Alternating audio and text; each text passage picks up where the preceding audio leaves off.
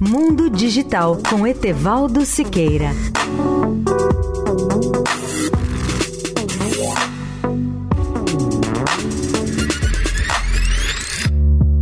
Olá, amigos da Eldorado. O setor de TV por assinatura, seja por cabo ou via satélite, continua perdendo assinantes no Brasil. Há três anos, a base instalada no país estava próxima dos 20 milhões de clientes. Hoje tem 17 milhões 850 mil, segundo dados oficiais da Anatel, a Agência Nacional de Telecomunicações. Em maio, a redução foi de 52.300 assinantes, o que significou um encolhimento do setor em 0,29%. True A causa dessa redução da TV por assinatura no país é a crise econômica. Vejamos os números do mês de maio desse setor. A maior operadora de TV paga do país é a Claro Brasil, dona da NET, com 8 milhões 950 mil assinantes e que ampliou a sua base em 3.900 acessos de TV em maio. A segunda operadora do ranking do setor é a Sky, com 5,2 milhões de clientes, mas foi nesse mês a única que perdeu muitos clientes com o desligamento de 53.400 assinantes. No terceiro lugar, em número de clientes de TV paga no país, está a Vivo, com 1,59 milhões de assinantes, quase 1 milhão e 600 mil